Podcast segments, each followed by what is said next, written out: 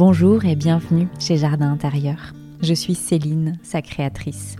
Dans ce podcast, tu vas trouver des infos, des idées, des conversations inspirantes lorsque tu es sur le chemin du développement personnel, mais aussi lorsque tu accompagnes les autres à mieux se connaître. Quelle que soit notre histoire, nos opinions, pensées, notre quotidien, on se retrouve autour d'une ambition commune, vivre et s'éveiller ensemble. Bienvenue dans mon univers et belle écoute. Aujourd'hui, je pars à la rencontre d'Audrey et Laure de l'outil. Un lieu au cœur de Lyon, face à la basilique Fourvière, et tu verras que ça a son importance, qui met à l'honneur le développement personnel, le bien-être et la spiritualité. Lorsqu'elle imagine l'outil, c'est d'abord une image qui vient à Audrey, et elle lui dit oui, sans savoir où ça l'amènera ni comment y parvenir. En l'écoutant, on comprend vite pourquoi elle met en valeur l'aspect intuitif dans ses accompagnements.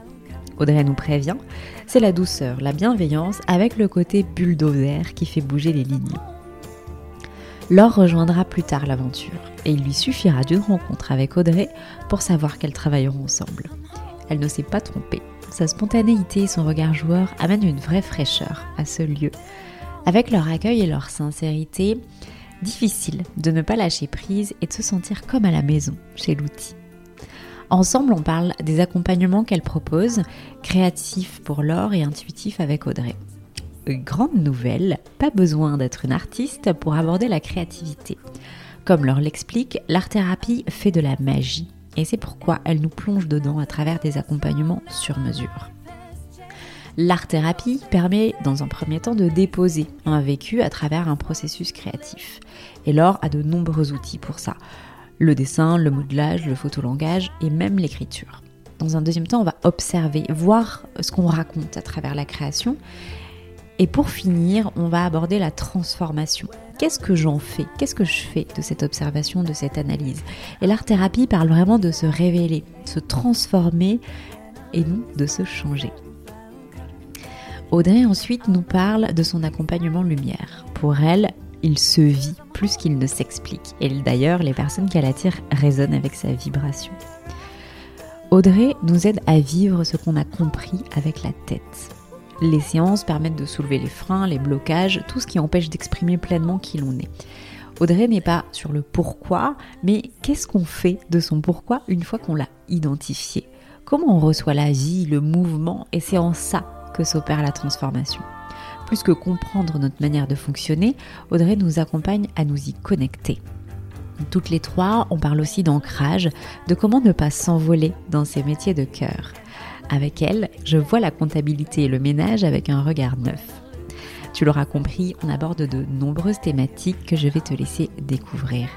Je remercie Audrey et Laure pour la richesse de notre échange. Elles m'ont rappelé une chose primordiale. Quand on travaille sur soi, c'est là que tout commence. Apprécier le chemin, s'apporter de l'amour et de la légèreté permettra de vivre ces montagnes russes. Si tu veux les contacter, je te donne rendez-vous sur leur site internet www.l'outil.com et si tu souhaites les rencontrer directement chez l'outil, bonne nouvelle, elles lancent leur premier atelier co-animé. Rendez-vous le 27 janvier pour vivre une expérience et mettre à l'honneur intuition et créativité. Elles ont bien sûr concocté challenge et animation tout au long de ce début d'année et je te mets le lien des événements dans les notes. Une dernière chose pour les sensibles du human design, nous sommes aujourd'hui face à deux manifestors. Tu comprendras donc que ça pulse d'idées, de mise en action et d'initiation. Je n'ai plus qu'à te souhaiter une belle écoute. Audrey, Laure, merci d'avoir accepté mon invitation dans le podcast. Avant de rentrer dans le vif du sujet de l'outil Lyon, je vais vous poser euh, une question assez vaste. Je vais vous donner des mots et l'idée c'est que vous me disiez euh, ce que ça vous évoque. D'accord. Le premier, c'est l'intuition. Oh, je crois que je commence. Facile. L'intuition, ah, spontanément, je dirais que c'est vraiment mon lien avec mon âme. J'ai envie d'y aller direct comme ça parce que c'est à la fois mon lien qui me lie à quelque chose de plus grand que moi et en même temps à quelque chose qui nous unit aussi tous dans l'humanité. Et euh, du coup, euh, l'intuition, c'est aussi ce qui me guide au quotidien euh, dans mes choix, même dans mes choix entrepreneuriaux du quotidien. voilà, c'est un mix entre ce que je capte, on va dire, de là-haut de mon âme et aussi du rationnel terre à terre, de la réalité de notre monde bien physique. Et c'est un bel outil. Alors moi, je dirais que pour moi, l'intuition, ça va vraiment être la connexion à mes émotions. En fait, euh, l'idée de pouvoir me connecter à mes émotions, ça va être, euh, enfin, c'est ça, suivre mon, côté instinctif grâce à mes émotions, ouais. Ça marche. Le mot communauté. Pour moi, ça m'évoque euh, le champ des possibles, en fait, que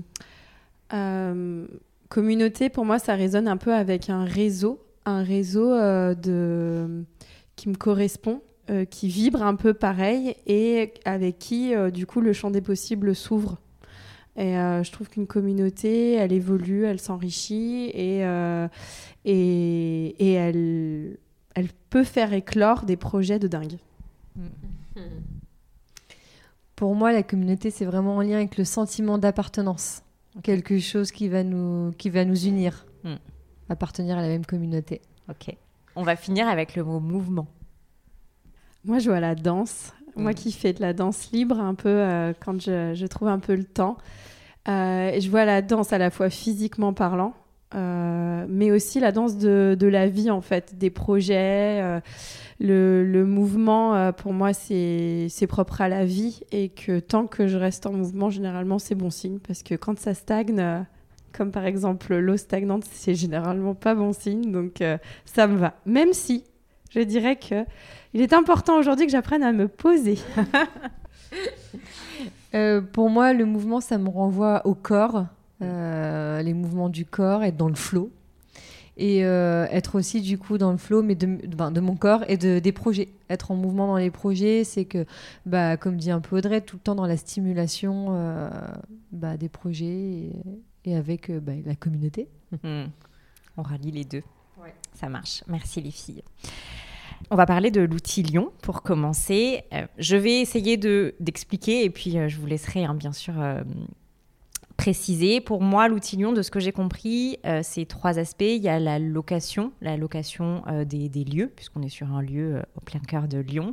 On a aussi de l'animation avec des événements autour du développement personnel et de la spiritualité. Et puis, on a des accompagnements que vous proposez toutes les deux chacune euh, autour de l'intuition et de la créativité, et on y reviendra euh, bien évidemment. Avant de passer dans la partie animation accompagnement, est-ce que vous pouvez m'expliquer toutes les deux déjà comment euh, toi Audrey t'es venue l'idée de l'outil Lyon et puis toi alors comment tu as eu envie d'y appartenir et de rejoindre un peu l'aventure? Alors l'idée de l'outil c'était en on va dire janvier 2018 où euh, j'avais mon, premier bébé euh, qui a vu le jour en septembre 2000, euh, en novembre 2017. Et en fait, j'ai eu un temps justement de pause pendant un congé maternité et ça m'était jamais arrivé dans ma vie d'adulte de me poser pendant deux mois, deux, trois mois. Et euh, en fait, euh, il y avait quelque chose qui était en préparation en moi, mais j'avais pas trop compris ce que c'était. Et là, euh, vraiment, l'outil, c'était. J'ai capté, mais vraiment, c'est une image, je m'en souviendrai toute ma vie, c'était une espèce de vision où je me suis vue comme faire des conférences avec des gens et travailler sur mon bonheur. Voilà, et j'avais que ça. et là, bon courage. Et voilà, et en même temps, c'était tellement fort en moi. Mm. le, niveau vibratoire émotionnel était tellement fort qu'en fait, euh, j'ai regardé mon mari, je dis mais en fait, je vais pas revenir là où je travaillais. Ça va pas être, ça va pas le faire en fait. Et du coup, je me suis dit oui à ça, mais alors sans du tout savoir où j'allais aller. Mais, euh, mais je trouvais ça euh, génial dans juste la sensation que j'avais dans mon corps. Donc à partir de là, et d'ailleurs quand j'ai fait l'inauguration de l'outil, j'ai dit une phrase euh, que j'avais entendue dans un podcast de Clotilde Dussoulier qui était La cause est dans le futur. Et elle n'est pas la seule à le dire, hein, mais euh, en tout cas, je l'avais entendu par là. Et je l'ai dit, je l'ai dit, bah, justement, je crois que l'outil, je vais comprendre plus tard. Pourquoi l'outil? Et effectivement, chaque jour, je découvre un peu plus ce que ça veut dire. Mais en tout cas, la graine d'idée, elle est partie de cette vision, mais elle est partie aussi d'une envie d'entreprendre de toujours, parce que moi j'avais fait une école de commerce, spécialité développer, entreprendre, euh, plus une licence en communication pour m'aider à avoir des outils pour développer euh, aussi toute la partie com d'une entreprise. Et si je ne me suis pas mise tout de suite, c'est parce que j'avais même déposé mon nom de marque à l'époque pour faire des, euh, une entreprise de création d'expériences cadeaux personnalisées pour vivre des choses et se découvrir. Euh, bah parce que j'ai eu une opportunité de travailler dans la boîte familiale euh, de ma mère et du coup, bah, c'était, je suis partie là-dedans pendant cinq ans. Mais l'idée d'entreprendre est quand même restée dans un coin de moi-même. quoi. Tu t'es juste préparée. Exactement, d'une certaine manière, sans trop le savoir, parce que j'étais quand même bien dans l'instant présent, mais, euh, mais voilà. Ok. Et Laure, du coup, tu es arrivée dans l'aventure à quel moment Eh ben, pas si longtemps que ça. Après, en fait, moi, j'ai rencontré Audrey en 2019. Euh, j'ai rencontré Audrey, Audrey, grâce à des amis au yoga. Ok. Quand je l'aurais, en fait, j'étais, moi, j'étais en contrat euh, à l'université. En formation, je me reformais en art thérapie, parce que je suis aussi diplômée d'école euh, SP entrepreneur. Et euh, quand je leur parlais un peu de mes volontés, de mes projets et tout, ils m'ont tout de suite dit Ah, mais il faut absolument que tu rencontres Audrey Colliglieux. Mmh. Et je me souviens être repartie euh, de notre échange. Et je suis rentrée le soir et j'ai dit Je sais pas ni quand ni comment, mais je travaillerai avec Audrey. Mmh. Voilà, j'étais déjà visionnaire sans le savoir. et en fait, dès euh, janvier 2020, j'ai décidé de me lancer à mon compte. Et le confinement est arrivé et ça ne m'a pas démonté, puisqu'au contraire, j'ai proposé à Audrey qu'on s'associe. Et on a décidé de s'expérimenter avant de s'associer. Et euh, voilà, là, officiellement euh, associé depuis euh, le 17 mai 2021. voilà. Super. Avant qu'on aille plus loin dans, dans, les questions, est-ce que vous voulez peut-être représenter l'outil ou est-ce que je l'ai, enfin, j'ai donné une bonne image de ce que c'était ou ça mérite complément? Moi, je rajouterais deux petites choses. Complémentes. Une vue privilégiée sur Fourvière. Oui, c'est vrai. Quand même. On n'est pas que au cœur de Lyon, on est face à la basilique de Fourvière. Oui. Je suis pas lyonnaise et c'est un vrai cadeau. Oui. Et euh, par rapport à nos ateliers aussi, notre, notre ambition, je pense, commune, mm. euh, à, accompagner aussi les personnes sur le champ de la qualité de vie au travail euh, dans le milieu professionnel. Ouais. Au sens plus large dans les entreprises, avec les entreprises. Oui, exactement. Ok, ma question, enfin la prochaine question, elle est justement liée au programme d'animation et je me demandais s'il y avait des critères. Qu'est-ce qui fait que euh, vous allez animer, proposer tel ou tel atelier? Est-ce qu'il y a un fil conducteur? Est-ce qu'il y a des critères euh, qui doivent être remplis? Comment est-ce que vous créez votre programme d'animation? Alors, euh, déjà, il faut savoir que moi, l'outil, c'est vraiment dans le flow. Donc, euh, ce qui se passe, en fait, vraiment, je le découvre au fur et à mesure. Après, bien sûr qu'il y a une notion après d'ancrage et d'organisation, etc. Euh, je dirais, là, je vais répondre à deux niveaux. C'est-à-dire qu'il y a ce qui se passe en termes d'animation pour les particuliers, mm. qui est une programmation qui, elle, vraiment se fait au fil de l'eau et au fil des, connexions avec les personnes qu'on attire. Et que là, à ce niveau-là, on a vraiment une programmation de choses tous les mois, en fait, qui viennent, que c'est toujours dans un contexte, je dirais, bien-être, développement personnel, créativité, spiritualité aussi. Et là, le, si, le seul critère, s'il y a un critère, c'est que la personne soit vraiment alignée à qui elle est. Et après, ce qu'elle fait, presque, j'ai envie de dire, c'est anecdotique parce que pour moi, si elle est mmh. alignée à ce qu'elle est, elle va forcément transmettre la bonne chose dans l'instant. Mmh, mmh, après, il y a une autre réponse de l'autre côté pour les entreprises, parce que là, c'est différent. Euh, c'est beaucoup moins, pour l'instant, spontané en tout cas. Il y a quand même un petit peu plus de, de bah, travail, d'organisation, et on va faire beaucoup de sur-mesure, en fait, en mm. fonction du besoin du client. Et là, euh, je dirais que euh, les critères vont dépendre des objectifs des entreprises, c'est-à-dire que euh, est-ce que c'est un objectif plutôt de fédérer une équipe, est-ce que c'est un objectif plutôt d'être euh, d'améliorer la qualité de vie au travail, comme disait Laure, est-ce que c'est un objectif simplement de bien-être, de détente, et dans ces cas-là, on va avoir des, des, possibilités, un champ des possibles qui est différent. Mais au niveau des critères, en fait, c'est plus le client qui va nous, nous les donner, en fait, ces, ces critères. Après, c'est sûr qu'on va intervenir dans notre champ d'action, non pas de, de et puis d'envie aussi. mais je pense que je peux te laisser aussi compléter sur la partie animation B2B. Oui, bah, comme tu dis, en fait, il y a vraiment une base en fait qu'on propose en co-animation avec nos outils intuitifs et créatifs. Mais il y a vraiment cette, euh, cette notion et cette importance sur le sur-mesure. Mm. Euh, on ne peut pas répondre à tous les besoins, mais par contre, on- de par nos outils et nos, nos casquettes, nous, on va vraiment s'orienter sur des problématiques entre guillemets précis, par exemple sur euh, plutôt euh, bah, l'intégration, la communication, la confiance en soi. Voilà, on a vraiment des thèmes précis, Ouais. Mais qu'on va décliner en fonction de comment le client lui perçoit les choses avec son équipe. Est-ce que c'est ponctuel? Est-ce que c'est inscrit dans le temps? Est-ce que c'est dans l'individuel? Est-ce que c'est avec du collectif? Mm, mm. Voilà, ça, on, on peut que le, le collaborer, enfin le faire en collaboration avec le client. En tout cas, c'est une porte d'entrée euh, pour les entreprises, c'est une porte d'entrée au mieux-être, au développement personnel des, des salariés. Oui, je, je parlerais même d'engagement en fait de leur Mm. part. Ouais. Ouais. T'as raison, c'est plus fort. Ça marche. Et je retiens en tout cas que pour l'animation, il y a vraiment cette place. Enfin, ce que j'entends, c'est la place que vous laissez justement au mouvement et, euh, et aux rencontres, et de pas figer euh, une stratégie ou une planification sur un an, euh, ce qui pourrait être parfois un peu lourd. Là, elle me regarde avec des gros yeux.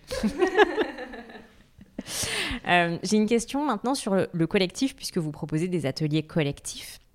D'après vous, qu'est-ce que justement le fait de le faire ensemble à plusieurs peut apporter dans son propre développement personnel Ça, je viens. Je prends. Euh, la- le collectif, pour moi, le premier mot qui me vient, c'est puissance. Pourquoi puissance? Parce que moi, je vois bien, j'anime beaucoup d'individuels, mais de plus en plus de collectifs, et je vois très bien la, différence, c'est-à-dire que en individuel, on va aller en profondeur, mais en collectif, on va comme être porté par euh, la, oui, la puissance que génère l'énergie du groupe, en fait. Mm.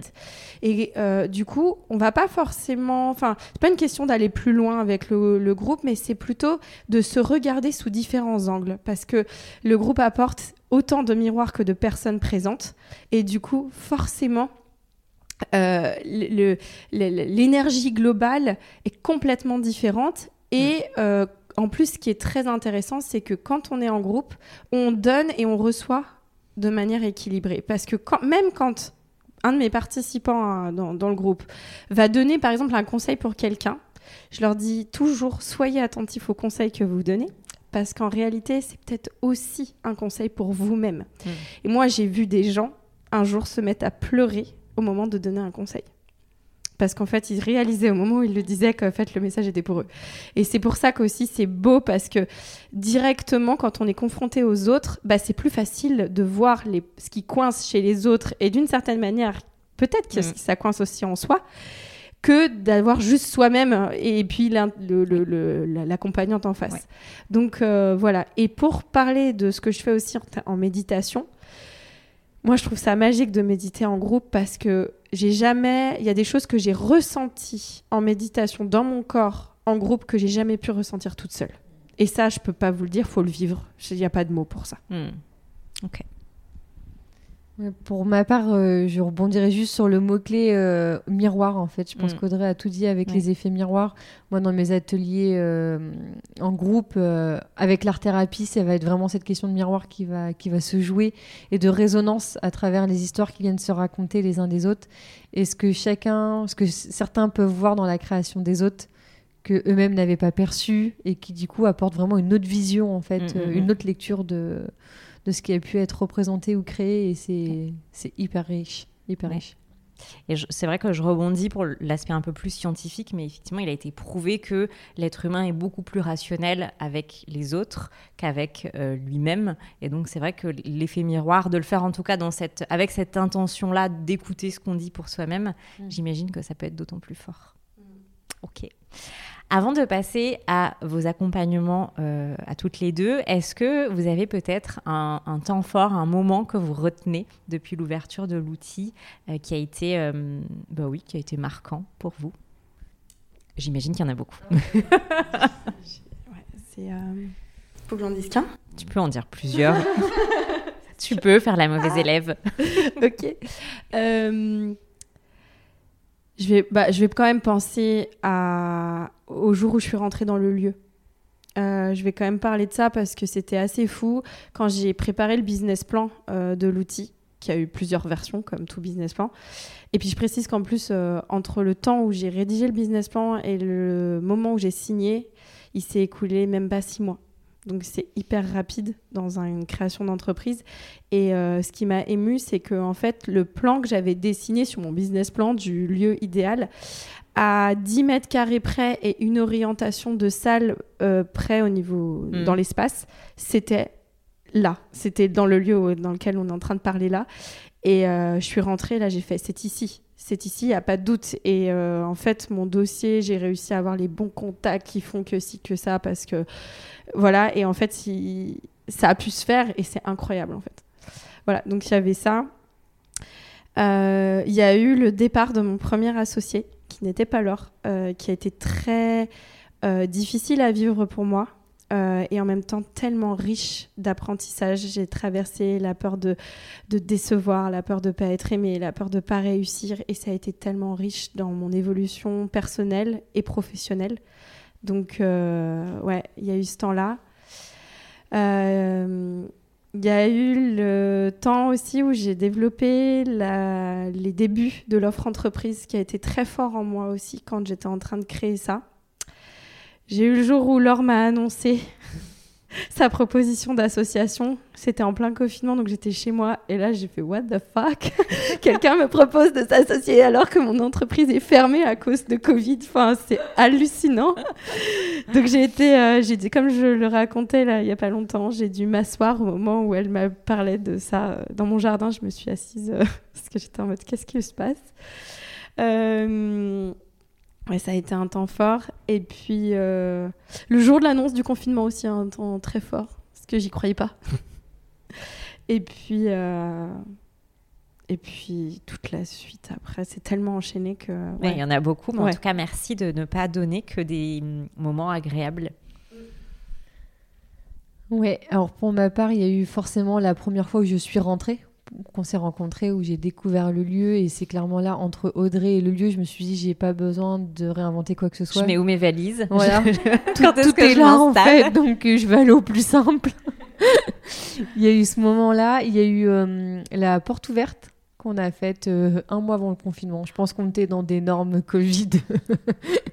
On- Mais non, on le savait pas Ça encore. n'existait Non. pas, il faut le préciser. Mais on avait fait, voilà, avec ce qu'on appelle la l'outil, mais avec des partenaires, on avait fait des portes ouvertes. On a dû refuser des gens, en fait. Euh, Enfin, les ateliers étaient remplis. euh. Enfin, c'était un peu la folie et c'était vraiment, enfin, c'était un temps fort.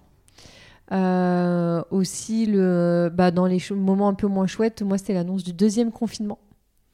Où, bah, pour le coup, c'était, euh, j'étais un peu sur le front. Enfin, là, c'était moi qui étais toute seule à l'outil l'année dernière. Et euh, j'étais à fond et ça prenait plein, plein de place dans mon cœur. Et d'un seul coup, il fallait euh, fermer pour un deuxième confinement. C'était. Oh, me- je me revois écrire le mail. J'étais. Ah non, horrible. Et, euh, et voilà. Ça en fait déjà. Enfin, en peu de temps, ça en fait des démos. Oui, Et d'autres, évidemment. Les euh, montagnes russes. Ouais, exactement. ok, ça marche.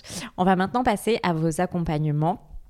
Euh, donc, on a vraiment deux piliers chez l'outil, le côté intuitif et créatif. Et on va commencer avec le côté créatif de l'or. avec, enfin plus précisément en tout cas, le côté art-thérapie, même Oui. si je pense que tu nous expliqueras qu'il n'y a pas que ça, que c'est un des outils que tu Oui. utilises, mais que c'est plus vaste que ça. Mais ça a retenu mon attention euh, parce qu'en fait, j'adore le sujet de la créativité, où je trouve qu'on a encore beaucoup de chemin à faire pour élargir et pour valoriser la créativité en France, puisqu'elle est encore beaucoup euh, étouffée et c'est encore beaucoup lié à notre capacité à produire du beau. Ouais. Euh, Mm. je, je le prends au- personnellement, mais euh, j'étais plutôt médiocre en art plastique, donc j'étais plutôt médiocre euh, en termes en créativité au sens large, alors que c'est bien plus bien plus vaste que ça. Donc j'en profite d'être avec toi pour que tu m'expliques un peu ton rapport à la créativité, son évolution peut-être dans le temps, Mm. puisque j'imagine que tu as connu les mêmes travers en rapport, ou en tout cas les, les mêmes définitions de la créativité, Ouais. ou peut-être pas, hein, et que tu nous expliques comment t'en es sorti Oui. et comment tu t'es refait ta définition. Et c'est très marrant ce que tu dis parce que moi, on me pose souvent la question, mais euh, vous êtes artiste pour vous être lancé là-dedans? Et pas du tout. pas du tout, comme je l'ai mentionné un peu plus tôt, moi je suis issue d'une école de commerce. Euh, j'ai découvert l'art-thérapie quand euh, j'ai habité deux ans au Brésil. Et en fait, euh, ça a été un véritable coup de cœur avec cet outil parce que hum, je savais que j'avais envie de faire de l'accompagnement à la personne. J'étais sur des questions conciliation, vie privée, vie professionnelle. Et en fait, quand j'ai découvert cet outil, je me suis dit, mais en fait, ça fait de la magie. Ok. Et, euh, et j'étais pas artiste. Donc quand je suis revenue en France et que je me suis, je préférais me former en France pour le coup, euh, même si c'est de toute façon pas reconnu par l'État, je préférais être formée en France. Et euh, mon directeur d'école m'a quand même demandé de faire un certain nombre d'heures d'art plastique pour avoir une sensibilité en fait à différents outils Mm. et trouver l'outil qui me correspondrait le mieux. Bah d'ailleurs c'est marrant, on peut faire des jeux de mots. ma boîte à outils chez l'outil. Mais voilà, parce qu'effectivement, je parlerais plutôt de sensibilité dans la création que, que de performance ou de faire du beau. Et moi, je le dis bien à chaque début, que ce soit en individuel ou collectif, moi, je, on n'est pas là pour faire du beau. Et en plus, je ne saurais pas accompagner les gens. Mm. Pour euh, dire comment faire des ombres et des lumières, des perspectives, c'est pas moi. Je fais pas de l'art plastique. Ok. Donc, euh, donc voilà, donc j'ai fait quand même quelques heures, euh, moi, de cours d'art plastique pour savoir, euh, pour découvrir ma sensibilité. Ouais, c'est l'intention de base qui est pas du tout la même en fait. Ah non, rien à voir. C'est juste découvrir ta sensibilité, c'est pas produire du beau ou Exactement, être noté. euh, une exactement. pseudo-performance. Et donc moi j'utilise plusieurs outils. Mm. Donc il y a le, le dessin, le collage, le photolangage, le modelage et l'écriture.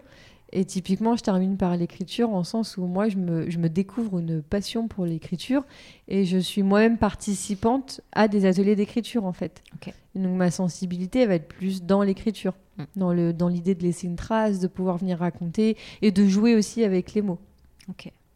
Est-ce que tu peux du coup nous expliquer plus largement, euh, enfin nous donner ta définition de l'art-thérapie?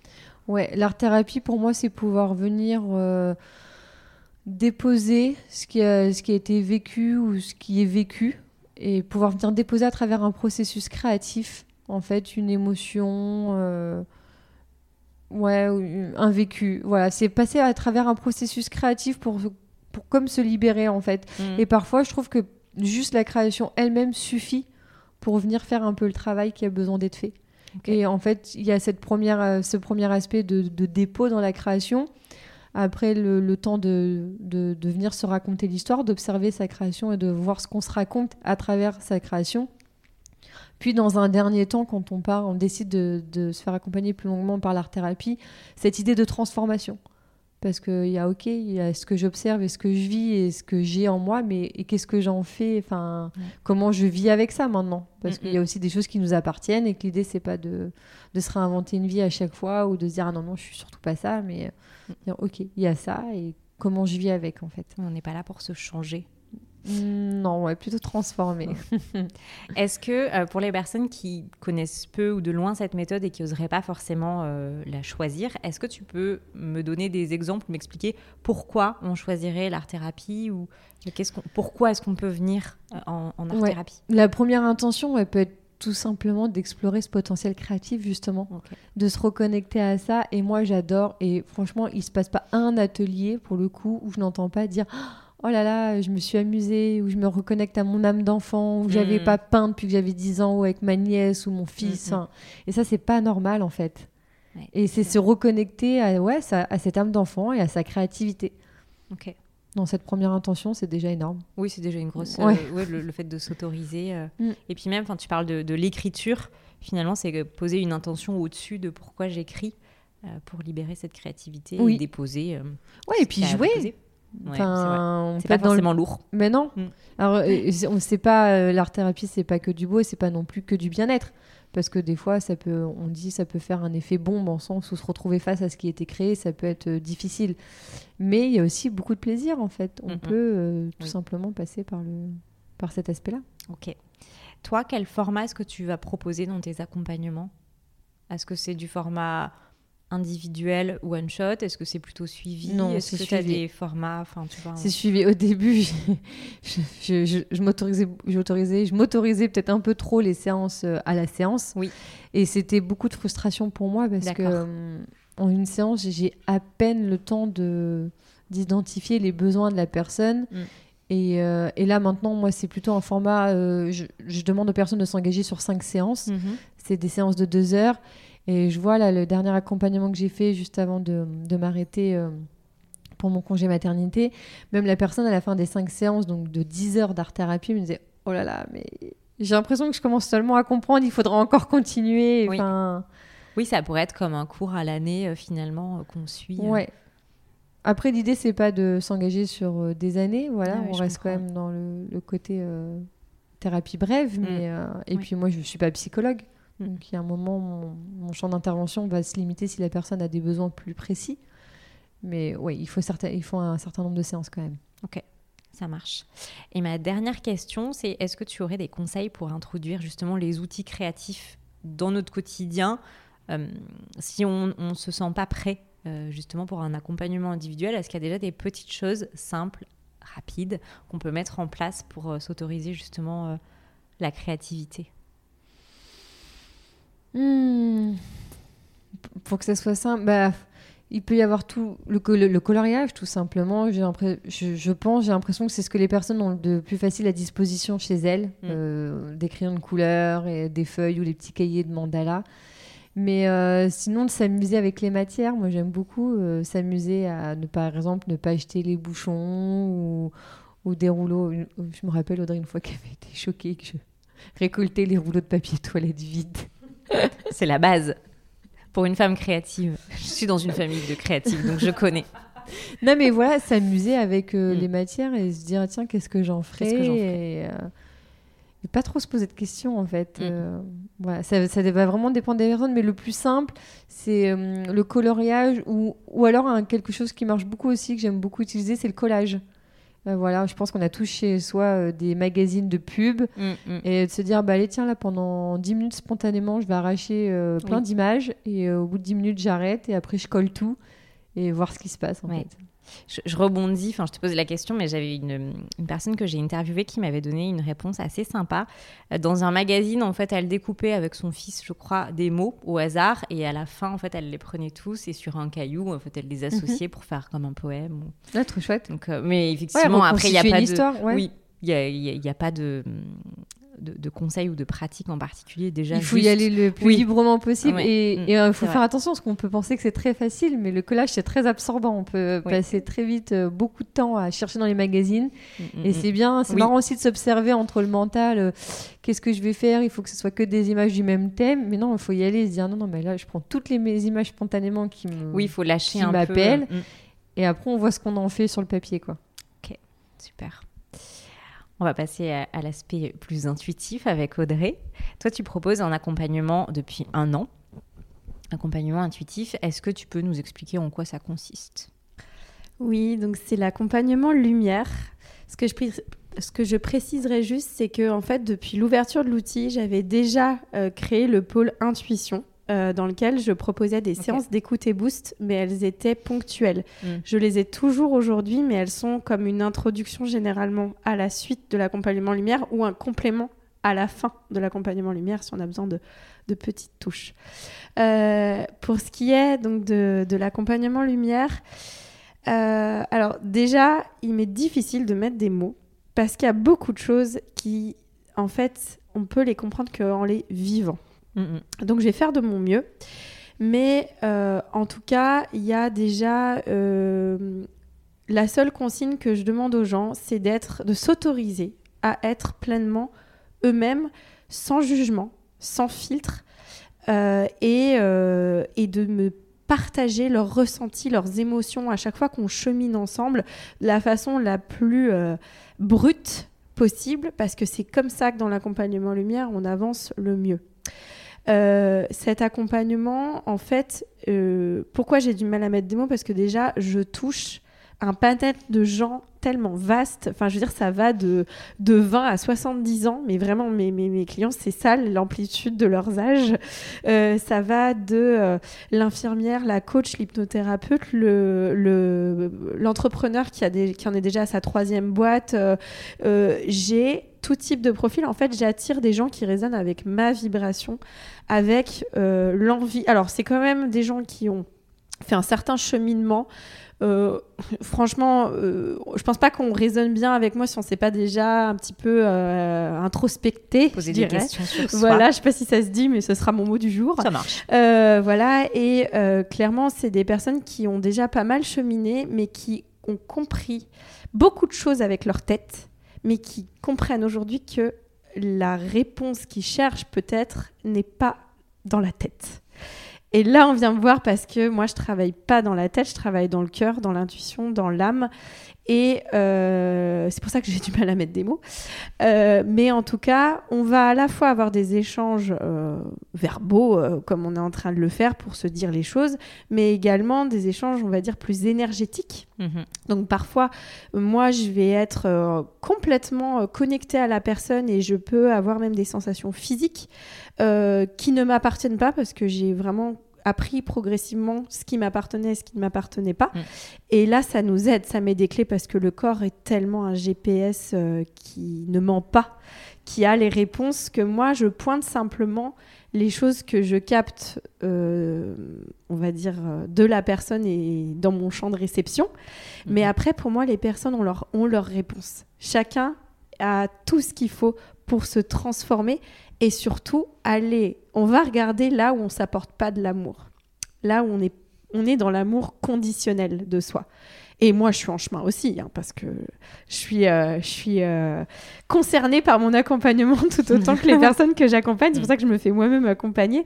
Mais du coup, le but, c'est d'aller soulever les freins, les blocages, les choses qui nous empêchent finalement d'exprimer pleinement qui l'on est et euh, moi, par contre, je suis pas du tout sur le pourquoi.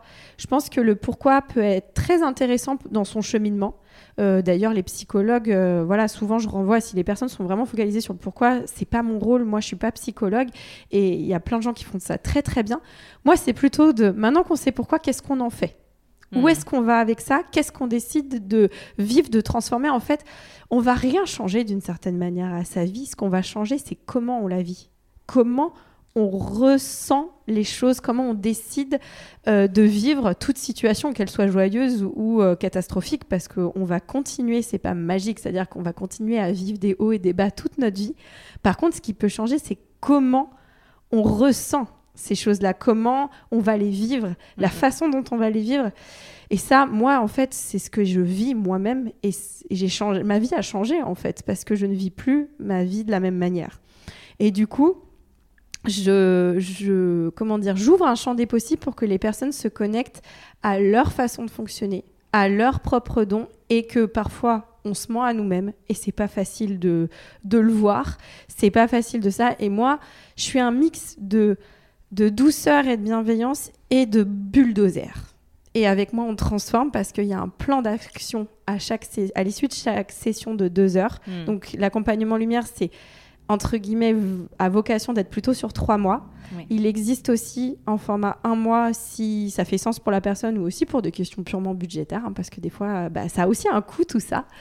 Et voilà, mais en tout cas, je travaille de la même façon, c'est juste que bah, en trois mois, on va beaucoup plus loin, on transforme beaucoup plus, mais le but, c'est de passer à l'action. C'est pas juste de rester dans du déblocage, dans, dans, dans des compréhensions, c'est vraiment, voilà, d'une session à l'autre, on met en place des actions dans la matière. Et c'est comme ça qu'on transforme sa vie. Voilà. Ok, ça marche. Écoute, à peu près euh, tout expliqué. Euh, à la limite, j'ai une dernière question, c'est sur le, c'est sur le pourquoi. c'est sur le pourquoi. Quelle est la porte d'entrée justement pour venir te voir? Est-ce que c'est juste, bah écoute, j'ai un feeling avec toi et je sens que tu es la bonne personne Ou est-ce qu'il y a des, des, intentions, des objectifs assez particuliers? Euh, Je dirais c'est plus que la personne, elle connecte avec moi. Hmm généralement, c'est ça parce qu'en fait, je, je, consacre que tous mes clients et j'en ai une 20 euh, sur l'année 2021. Et 300 heures. voilà, exactement. et du coup, euh, du coup, les objectifs de chacun sont tellement différents mm que je pense que c'est c'est plutôt par là. Après, pour moi, je me considère comme une personne entière. C'est-à-dire que moi, c'est très holistique, si je peux mettre une étiquette. Euh, et du coup, pour moi, je suis pas différente dans la Audrey que vous allez rencontrer chez moi, euh, dans ma maison avec mes enfants, que la Audrey qui est là, assise à cette table chez l'outil, mm, mm. euh, que la Audrey qui va en famille, enfin, je ne sais quoi. Euh, pour moi, on est un tout. Et au final, quand on me parle de problématiques professionnelles, elles sont finalement euh, sous-jacentes d'un problème qu'on vit à l'intérieur de soi. Et au final, peu importe la problématique, finalement, je vais aller au niveau de l'âme. Euh, on aboutit au même endroit en fait. Mm, mm. Donc il y en a qui viennent pour des objectifs vraiment professionnels, notamment des gens qui sont en transition de vie, en changement, Mm. En comment dit euh, Reconversion. voilà, merci, reconversion professionnelle, des choses comme ça, parce qu'ils ont vu en moi quelqu'un qui Mm. a complètement switché et qui qui arrive, donc euh, du coup ça rassure. Et aussi, euh, je fais même un soutien en communication, parce que dans la communication authentique, hein, attention. Attention. Je- Voilà. Précisons. Et après, j'ai des personnes qui viennent vraiment pour débloquer des choses au niveau de, de l'amour d'elle-même, au niveau Mm. de, de- de choses très personnelles, même dans des, des- des relations sentimentales. Enfin, en fait, on aborde tout. Et il y a une, généralement, la personne vient avec un objectif, mais l'objectif va évoluer au fur et à mesure de l'accompagnement. Ok. Est-ce que tu dirais que c'est important de fixer quand même un objectif? Oui. Au début, je prends toujours, euh, parce que je fais toujours un, un petit temps euh, avec les personnes qui les engagent à rien pour voir si justement on est compatible, euh, Mm. si ça fait sens d'avancer ensemble, que ce soit pour eux ou pour moi, hein, parce que je Oui. me prends aussi le luxe de choisir aussi avec les, les personnes avec qui ça me, me passionne d'avancer en fait, parce que je, je vais ressentir un potentiel ou un truc qui vibre vraiment fort dans mon corps. Et, euh, et en fait, pour moi, c'est important qu'on parte. Justement, je prends toujours un espèce de fil rouge. Et euh, il y a toujours un object... enfin, une liste d'objectifs qui vont ressortir du premier entretien. Puis après, j'y reviens au fur et à mesure. Puis il y a des fois, en fait, on va avancer. Puis on va se rendre compte qu'on a, entre guillemets, rayé certains qui, ça y est, c'est vécu, ça a été vu, ça a été dépassé. Puis d'autres émergent parce que l'objectif initial amène vers un, je dirais, un voile qu'on va avoir soulevé qui amène Mm. avec l'objectif sous-jacent à celui-ci qui est peut-être plus profond, plus près de, de son être en fait. Ok, ça marche. Comment est-ce que vous faites toutes les deux pour faire le lien entre la terre et le ciel, le visible, l'invisible, parce que on, on est donc chez l'outil, connaissance de soi, spirituel, et donc parfois le risque, ça pourrait être de s'envoler. Donc comment vous faites pour garder les pieds sur terre, à part vos enfants? Euh, alors c'est bien que tu le soulignes parce que moi j'ai eu un moment où je suis partie Mm. bien ciel, euh, carrément. Et justement à la période où avec mon premier associé ça a commencé à être un petit peu plus compliqué parce que euh, j'ai perdu pied et je ne voulais pas regarder les chiffres, je ne voulais pas m'occuper de la comptabilité. Et je dirais qu'aujourd'hui un des points d'ancrage majeurs, euh, je me suis réconciliée avec moi-même avec ce sujet. Je l'ai apprivoisé, je- même maintenant je m'en amuse. Et un des points majeurs en tant qu'entrepreneur, c'est de gérer de A à Z. Enfin, je prends quand même une expert comptable, mais je veux dire, pour toute la Mm. partie facturation, aujourd'hui, mon ancrage, peut-être business, c'est la, la facturation, la partie vraiment très terre à terre de, de l'outil. Et puis, euh, il y a un petit, y a un moment où euh, il ne faut pas se leurrer. Si euh, je, mon business ne fonctionne pas, mon business de cœur en plus, enfin, je veux dire, c'est vraiment, je dis toujours, mon business de cœur et d'intuition ne rapporte pas de l'argent, bah, je vais devoir l'arrêter. Et ça me peinerait beaucoup parce que je m'amuse beaucoup. Et en plus, je vois que il y a des gens qui s'amusent avec moi et il y en a que ça a transformé un petit peu leur vie quand même. Donc ce serait dommage de s'arrêter là. Et aujourd'hui, je fais ce lien vraiment en étant en connexion avec la réalité du marché, de, de, de, de la réalité extérieure, euh, grâce voilà, euh, au devis, à la facturation, à devoir mettre des prix, des machins. Et par rapport aux accompagnements, où là, je m'éclate à partir très très haut, vibratoirement. euh, et voilà, moi, ma danse, elle est aujourd'hui, elle est là. Ok. Et moi, je compléterais que ça serait en, en- tout simplement avec le lieu physique, le lieu, l'outil en fait, parce que ça aussi, ça nous ramène à la terre déjà. Lui, il est bien, bien ancré euh, au cœur de Lyon et, euh, et tout cet aspect logistique, parce que euh, on est un peu multicasquette avec Audrey. Oui. Et, euh, et donc, on- c'est super d'accueillir plein d'événements, mais il faut aussi les organiser. Et nous, on a à cœur en plus, euh, bah, il y a l'accueil, des, des trucs tout bêtes, l'espace café, faire la vaisselle, vérifier que les WC soient propres entre chaque intervention. Voilà, donc là, on est clairement dans la matière et dans Oui. le concret. Là, pied sur terre, à fond. Et, Et, c'est bien de euh, le préciser. Et c'est ça aussi, je trouve, qui est hyper riche dans notre métier. C'est Mm. que, bah, il y a ces... Et moi, c'était une des raisons pour lesquelles je voulais m'associer avec Audrey. En plus, c'était de de pas être que dans l'accompagnement ou être que dans la gestion en fait là on est vraiment on- ouais c'est une vraie danse entre les deux en fait Mm, mm. Et puis vous avez, enfin, euh, dans, dans tous les sens du terme, mais vous avez vraiment une, une vue sur l'extérieur, sur Ouais. le fonctionnement de la société, et du coup, vous pouvez pas vous en séparer. Euh, vous qui faites, donc vous faites toutes les deux de l'accompagnement, est-ce que vous pouvez ou vous avez identifié des étapes clés que on passe tous finalement quand on, on est sur ce chemin de la connaissance de soi? Et je vais vous aider un peu, je pense notamment à euh, l'étape un peu chrysalide où, euh, du coup on, on prend le temps pour renaître. Moi, j'ai envie de parler aussi de ce qui ressort beaucoup, mais c'est vraiment à l'image de ce que moi j'ai vécu aussi. hein. Euh, c'est la thématique du saut dans le vide. Euh, C'est-à-dire, euh, il y a eu un moment au début de l'outil, j'ai ressenti, au-delà de ce qui m'animait dans le côté hyper, comment dire, euh, hyper porté et émotionnellement par ce qui est en train de se passer, c'est que j'ai dû clairement, j'ai quand même dit euh, au revoir à euh, un job qui me payait très bien, enfin en tout cas dans mon référentiel de Mhm. l'époque, en tout cas qui me payait très bien, dans lequel j'avais beaucoup de responsabilités, avec un champ de, des possibles assez vaste. Et par contre, en plus, j'ai dû dire non à ma maman quand même, qui était Mhm. mon patron aussi. Donc, euh, je vais vous dire que le saut dans le vide, déjà quand on fait euh, une reconversion professionnelle, demander la rupture conventionnelle, c'est clairement une étape. Et dans beaucoup de mes accompagnements, j'accompagne les gens à ça. Hmm. Mais en plus, quand il s'agit de dire non à sa propre mère, je peux vous dire que le saut, il est quand même pas rien. Donc, déjà, pour moi, il y a aussi, il y a toujours une phase dans l'avancement vers soi-même, euh, de saut dans le vide, où on est bien obligé de mettre en place des actions. Parce que si c'est juste percher, justement, euh, côté ciel, en rêvant la vie euh, super qu'on veut avoir, plus alignée, tant qu'il n'y a pas d'action, en fait, il se passe rien, concrètement. Oui, c'est même contre-productif. Ouais. Tu peux entretenir la frustration. Voilà, frustration Exactement, on euh, rentre dans un cercle qui se reproduit, qui qui s'arrête pas. Et donc du coup, moi, je dirais qu'il y a la phase de, se- de, de- de s'autoriser à sauter, à faire ce saut dans le vide. Après, à respirer un coup, puis de se rendre compte qu'en fait, on s'est volé, puis qu'en fait, ça se passe à peu près plutôt bien. Mm. Et euh, après, effectivement, il y a des espèces de hauts et bas qui arrêtent pas de s'enchaîner parce que euh, c'est comme moi, une fois que je me suis dit oui, euh, c'était cucuit les petits oiseaux, les petits oiseaux pendant un temps.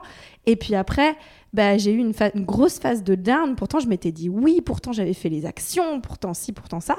Et, ce que, et vraiment, dans ceux que j'accompagne, je vois que ça se passe aussi. C'est pas parce qu'on se dit oui que derrière, ça y est, c'est tout beau, tout rose. Pas du tout. Au contraire, on se dit oui, et ça y est, on est confronté au vrai ça y est, problème. galère. En fait, on est confronté au vrai problème de fond, en fait. Et c'est là où c'est très intéressant aussi de se faire accompagner Mm. parce que c'est pas une période évidente.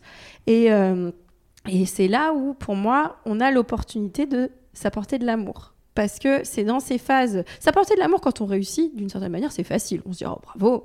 Euh, mais par contre, s'apporter de l'amour quand c'est la merde, en gros, Mm. c'est là où il y a le vrai défi. Mm, Et mm, du mm, coup, bah, c'est cheminer comme ça en se disant, mais en fait, euh, voilà, et avoir confiance qu'on va la- en sortir de cette putain de chrysalide et que il y a aussi cette phase de pas oublier que quand on sort, faut faire sécher les ailes, pas se, trop se précipiter parce que moi mon côté bulldozer a vraiment euh, résonné là-dedans avec euh, ce truc où euh, bah, j'y suis allée un peu vite parfois, je me suis un Mm. peu j'ai pas laissé sécher mes ailes assez longtemps. J'en ai payé un petit peu voilà, mais c'était des apprentissages et c'est parfait aussi. Et en fait, voilà, se dire que ben on va passer par cette phase, mais qu'en fait, on sait jamais.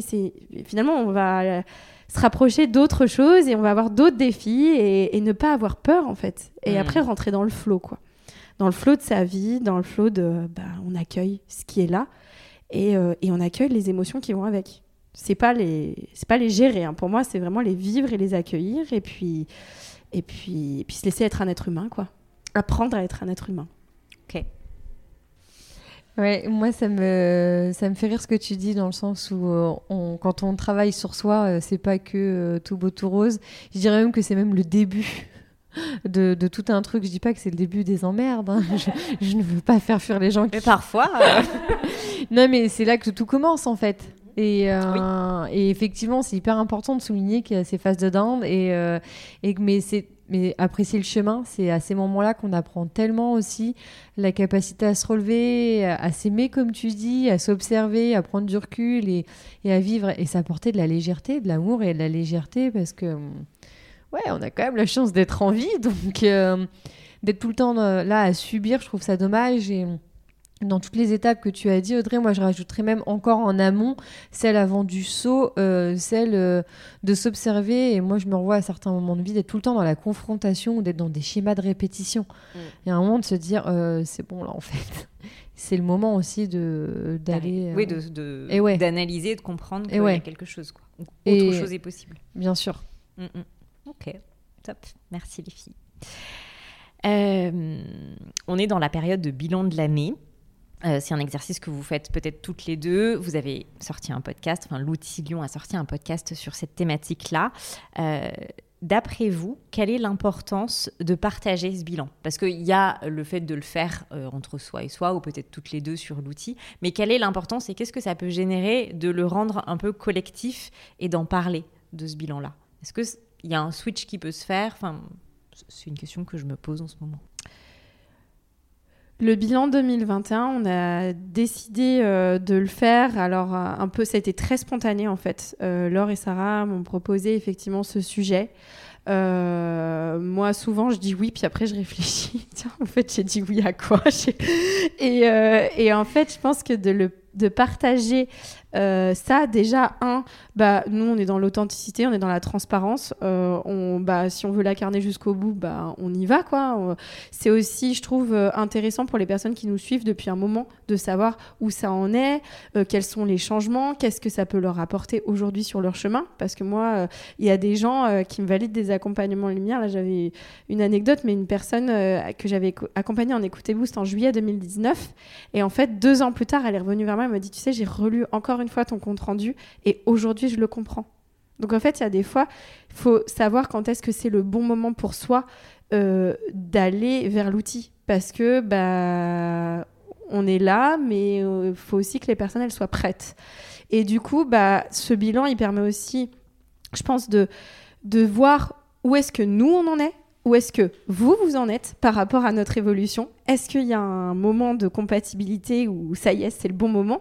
Et puis, euh, et puis voilà, c'est aussi un côté très convivial de simplement euh, de se retourner. je dis souvent aux gens que j'accompagne, mais en fait, ne soyez pas trop focalisés, parce que moi je suis très instant présent, mais parfois il y a aussi un piège dans l'instant présent qui est de euh, d'être tellement sûr qu'est-ce que ouais, mais là ça va pas, alors machin. Je leur dis ouais, mais wait a minute, regarde où t'en étais, ne serait-ce qu'il y a un mois en toi, en fait. Comment c'est en toi? Il y a un mois, euh, comment c'était en toi? Il y a un an, comment c'était en toi? Il y a deux ans, et des fois des bilans. Enfin, moi, j'espère euh, que dans, si dans dix ans, je réécoute le bilan 2021, mais que je me marre, quoi, de me dire, oh là là, tout le chemin parcouru, c'est beau, quoi. Donc, euh, donc voilà.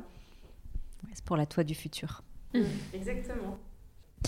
Bien, merci les filles. Ce que je retiens de, de, tout ce que vous me dites, c'est c'est le bilan, le bilan global, puisque je trouve qu'aujourd'hui, il y, a vraiment de deux côtés. Enfin, tu vois, il y a vraiment les personnes qui restent dans le secret, la culture du secret en entreprise, et puis euh, les entreprises du nouveau monde, si on peut les appeler comme ça, qui se mettent à un autre niveau, en fait, qui descendent d'un étage et qui acceptent de dire on est au même niveau que vous, on partage. Et pour moi, l'intérêt de partager, c'est aussi ça, c'est de montrer que, ben, oui, dans la vulnérabilité, voilà ce qui s'est passé de bien, voilà ce qui a été plus difficile, et voilà ce qu'on apprend.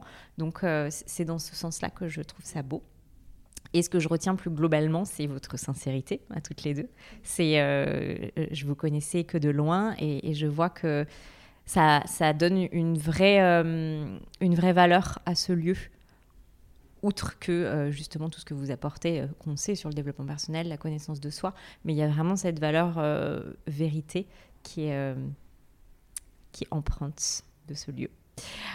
On va finir avec les questions d'éveil.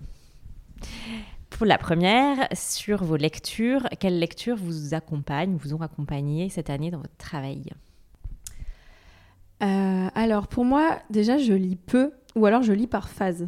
Donc euh, il y a des phases où, notamment quand j'étais en pleine évolution, en plein éveil à moi-même, euh, d'un coup j'ai lu tous les, enfin pas tous parce qu'il y en a beaucoup, mais une grosse partie des Lise Bourbeau avec et j'utilise son dictionnaire des malaises et mots du corps aussi régulièrement.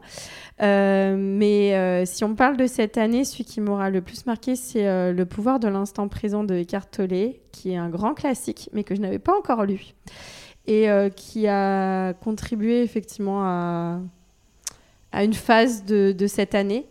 Et je préciserai que moi, je suis, j'ai une particularité d'être beaucoup dans l'expérience. Souvent, je dis, souvent marrant, c'est que moi, d'abord, j'expérimente, ensuite, je théorise éventuellement.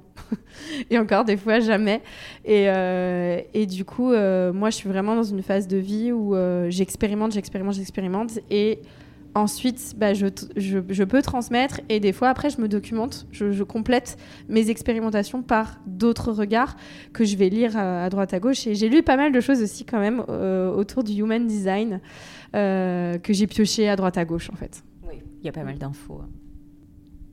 Euh, bah, mon- comme Audrey, il y a eu pas mal de classiques, euh, de- d'auteurs classiques dans le développement personnel, mais les livres qui m'ont le plus marqué, c'est sous forme de romans, euh, type euh, le, le jour où les lions mangeront de la salade verte. euh, Je le connais pas celui-ci. très sympa à lire, La grenouille qui ne savait pas qu'elle était cuite, je crois. Enfin voilà, plutôt des romans comme ça. Et par contre, mon grand classique qui m'a fait mettre, enfin rentrer entre guillemets dans ce monde, parce que j'en entendais beaucoup parler autour de moi de certaines lectures, du développement personnel, et je me disais un peu, Oh, il me gave, je peux rien dire, c'est tout de suite, mais regarde en toi. Et, et je comprenais pas. Mais il y a rien en moi, laisse-moi tranquille. Et, euh, et moi, ça a vraiment été les, les quatre accords Toltec euh, de Don Miguel Ruiz qui, là, euh, quand j'ai fini ce petit, je me suis Oui. dit, bah punaise, si déjà je mets ça en place dans ma vie, ça va changer. Mm. C'est déjà énorme. Ouais, et pareil, je suis pas une grande, grande lectrice. J'ai un rapport à la lecture euh, plus compliqué pour le coup. Plus, ouais, l'expérience, et moi, c'est les podcasts. Et là, pour le coup, comme l'a mentionné tout à l'heure Audrey, euh, un- une grande source d'inspiration, euh, les podcasts de Oui, change ma vie, là, de Clotilde Oui. Dussoulier, c'est ça? Voilà. Ok, super. Top. Une personne qui vous a inspiré, un mentor ou une personne inspirante au, au sens large? Ouais, J'enchaîne juste euh, là, euh, pour le coup, moi je, je mentionnerai euh, les podcasts de Clotilde Dussoulier en sens où elle m'a vraiment permis de rendre accessible toutes ces notions de développement personnel avec euh, l'écoute de ces podcasts et de pouvoir euh, concrètement utiliser ces notions en fait. Concrètement, Ok. comment le, le- la capacité à dire non, les limites, tout ça. Enfin, les D'accord. thèmes, il y en a plus de 200, je crois. Donc, euh, Il y a de quoi faire. Euh, moi, j'ai envie de parler de Jenna Blossoms, euh, qui, euh, pour le coup, c'est très dans la spiritualité. Et c'est une jeune femme, mais vraiment jeune, où, qui a contribué aussi à mon éveil à moi-même, où je me suis dit, mais attends, comment cette nana, toute jeune comme ça, peut dire des choses aussi profondes et aussi belles et et j'ai eu la chance de faire même des ateliers avec elle. Et elle avait même programmé, mais c'est tombé pendant le confinement, un atelier ici chez l'outil. Euh, elle a écrit des livres, elle a, écrit- elle a fait des oracles, elle a vraiment. Et cette nana a contribué à me montrer que.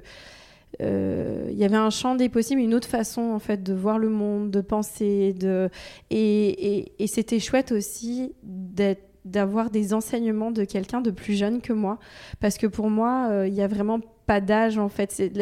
L'ouverture à soi-même n'a pas d'âge en fait. Et que euh, on peut avoir moi mes enfants sont des maîtres d'une certaine manière Mhm. pour moi aussi et pourtant euh, le plus grand a 4 ans Euh, du coup, parmi les inspirations, il y a aussi mes enfants, clairement. Euh, et, euh, et après, euh, j'ai la chance aussi, à travers l'outil, de travailler. Enfin, j'ai- on a accueilli plus de 350 conférences et ateliers autour de, de sujets passionnants. Et clairement, moi, j'ai eu des, des gens qui m'ont inspiré, mais que j'ai vu au quotidien, quoi, que j'ai pu euh, voir presque. Enfin, maintenant, on peut plus toucher, mais à l'époque, faire des, des hugs, voilà. Et voilà, j'ai eu beaucoup de sources d'inspiration dans les intervenants qui sont venus aussi chez l'outil. Ok. Est-ce que vous avez des rituels pour prendre soin de vous? Alors, je suis un assez mauvais exemple en ce moment dans ma vie pour prendre soin de moi. Parce que bah, factuellement, euh, il y a l'outil qui me prend beaucoup d'énergie. Et il y a mes enfants en bas âge qui, en plus, euh, le deuxième a pris le relais du premier pour ce qui est de ne pas faire ses nuits. Le premier maintenant dort très bien, le deuxième non. Donc en fait, c'est difficile d'avoir pour le coup d'instaurer des rituels parce que moi, euh, mon rituel principal, c'était en fait avant de me coucher, la nuit de me créer un peu mon ambiance avec ma petite lumière tamisée dans ma chambre. Euh, mon mari, généralement, il geek un peu tard à côté, donc j'avais vraiment cette bulle quotidienne pour moi qui était importante et qui a été un peu euh, empiétée par le fait que le petit euh, ne veuille pas dormir. donc du coup, euh, je dirais que mon rituel pour prendre soin de moi aujourd'hui, il est même à recréer.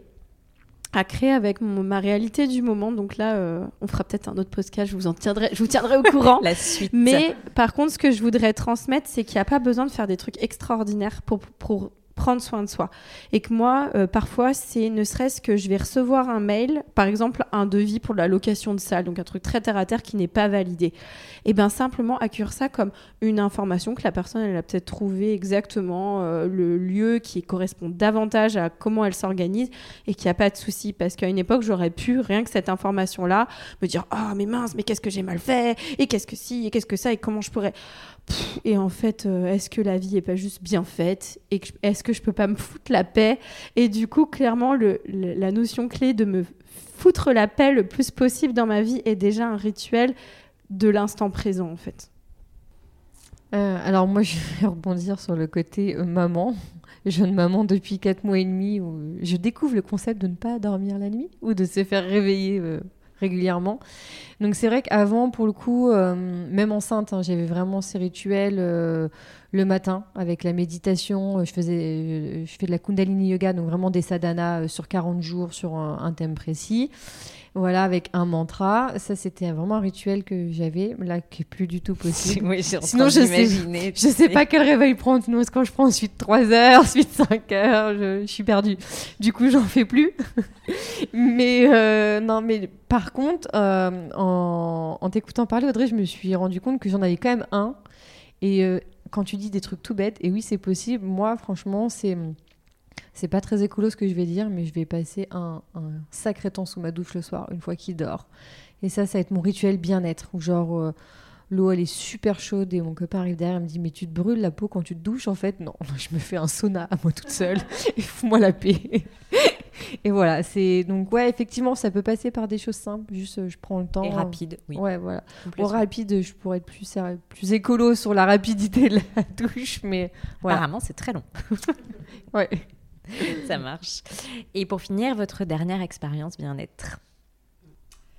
Alors cette expérience, on peut en parler à deux parce que justement on a eu le même souvenir euh, qui a fait pop dans notre tête. C'est euh, une journée complète de soins Reboso je vais le dire à la mexicaine, euh, qui est euh, une journée qu'on a fait à l'extérieur de Lyon euh, entre femmes. Donc Laure et moi, c'est la deuxième fois qu'on vit ça. La première, c'était bah, quand moi j'ai donné naissance à mon petit, mon deuxième. Et là, on l'a refait cette année suite à la naissance du petit de Laure. Et en fait, c'est vraiment une journée entre femmes où euh, d'autres femmes, généralement bah, euh, chamanes, clairvoyantes, appelons ça comme on veut, euh, font tout un tas de choses avec euh, de la méditation, avec euh, des cercles de tambour, avec euh, des instants de massage, même des moments d'art-thérapie. On avait fait du modelage avec de l'argile, un passage dans la hutte de sudation. Euh, avec un petit rituel autour du feu où on pose nos intentions, on reçoit des canalisations, enfin, et on n'a pas, on a pour consigne de jamais euh, se lever pour quoi que ce soit. Donc en fait, on nous apporte à manger, euh, on nous masse. Enfin, je veux dire, c'est un truc trop chouette à vivre, quoi, qui fait un bien fou. Et, et, du coup, ça fait la deuxième année qu'on le, qu'on le vit ensemble.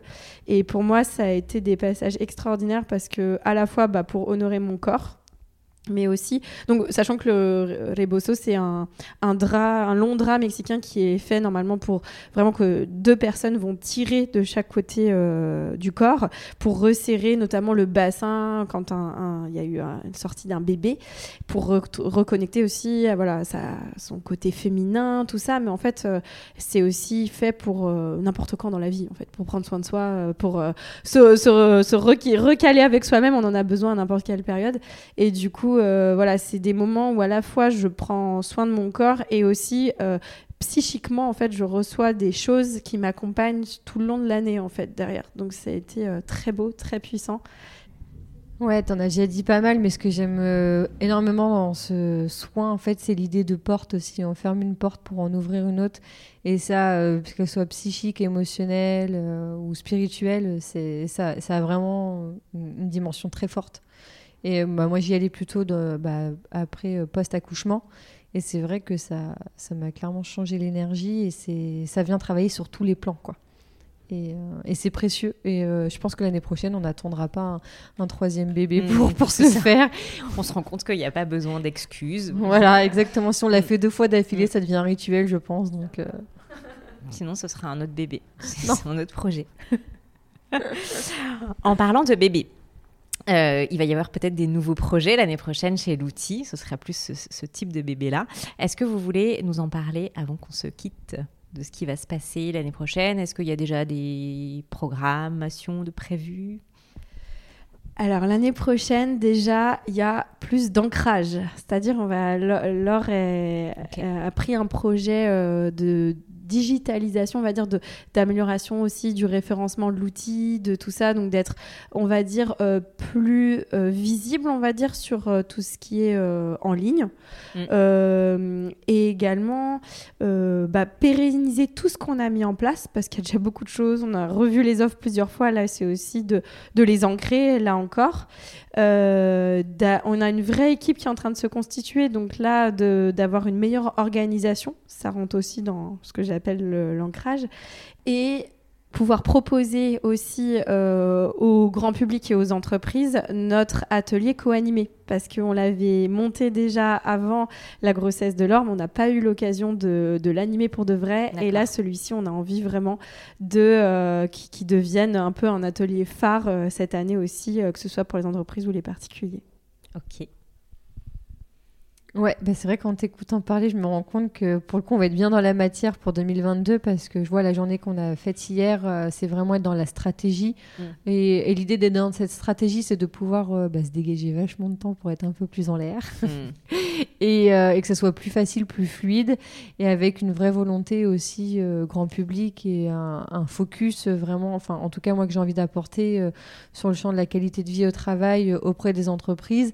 Et, euh, et comme l'avait dit une fois Audrey, on échangeait toutes les deux au téléphone, en fait, apporter une, cette nouvelle vision qu'on a de, de l'entreprise, du fonctionnement, et, que, et que ça marche pour nous, et on a envie de prouver et d'accompagner les autres pour, parce que ça peut aussi marcher pour elles, Hmm. et qu'il y a d'autres façons de faire euh, autres que la bienveillance et l'écoute. On a vraiment beaucoup de choses à proposer qu'on qu'on vit et qu'on a envie de transmettre. Ok, top. Sur du plus court terme, du coup, pour le mois de janvier, est-ce qu'il y a des dates déjà d'organiser pour les personnes qui voudraient venir vous découvrir ici chez l'outil?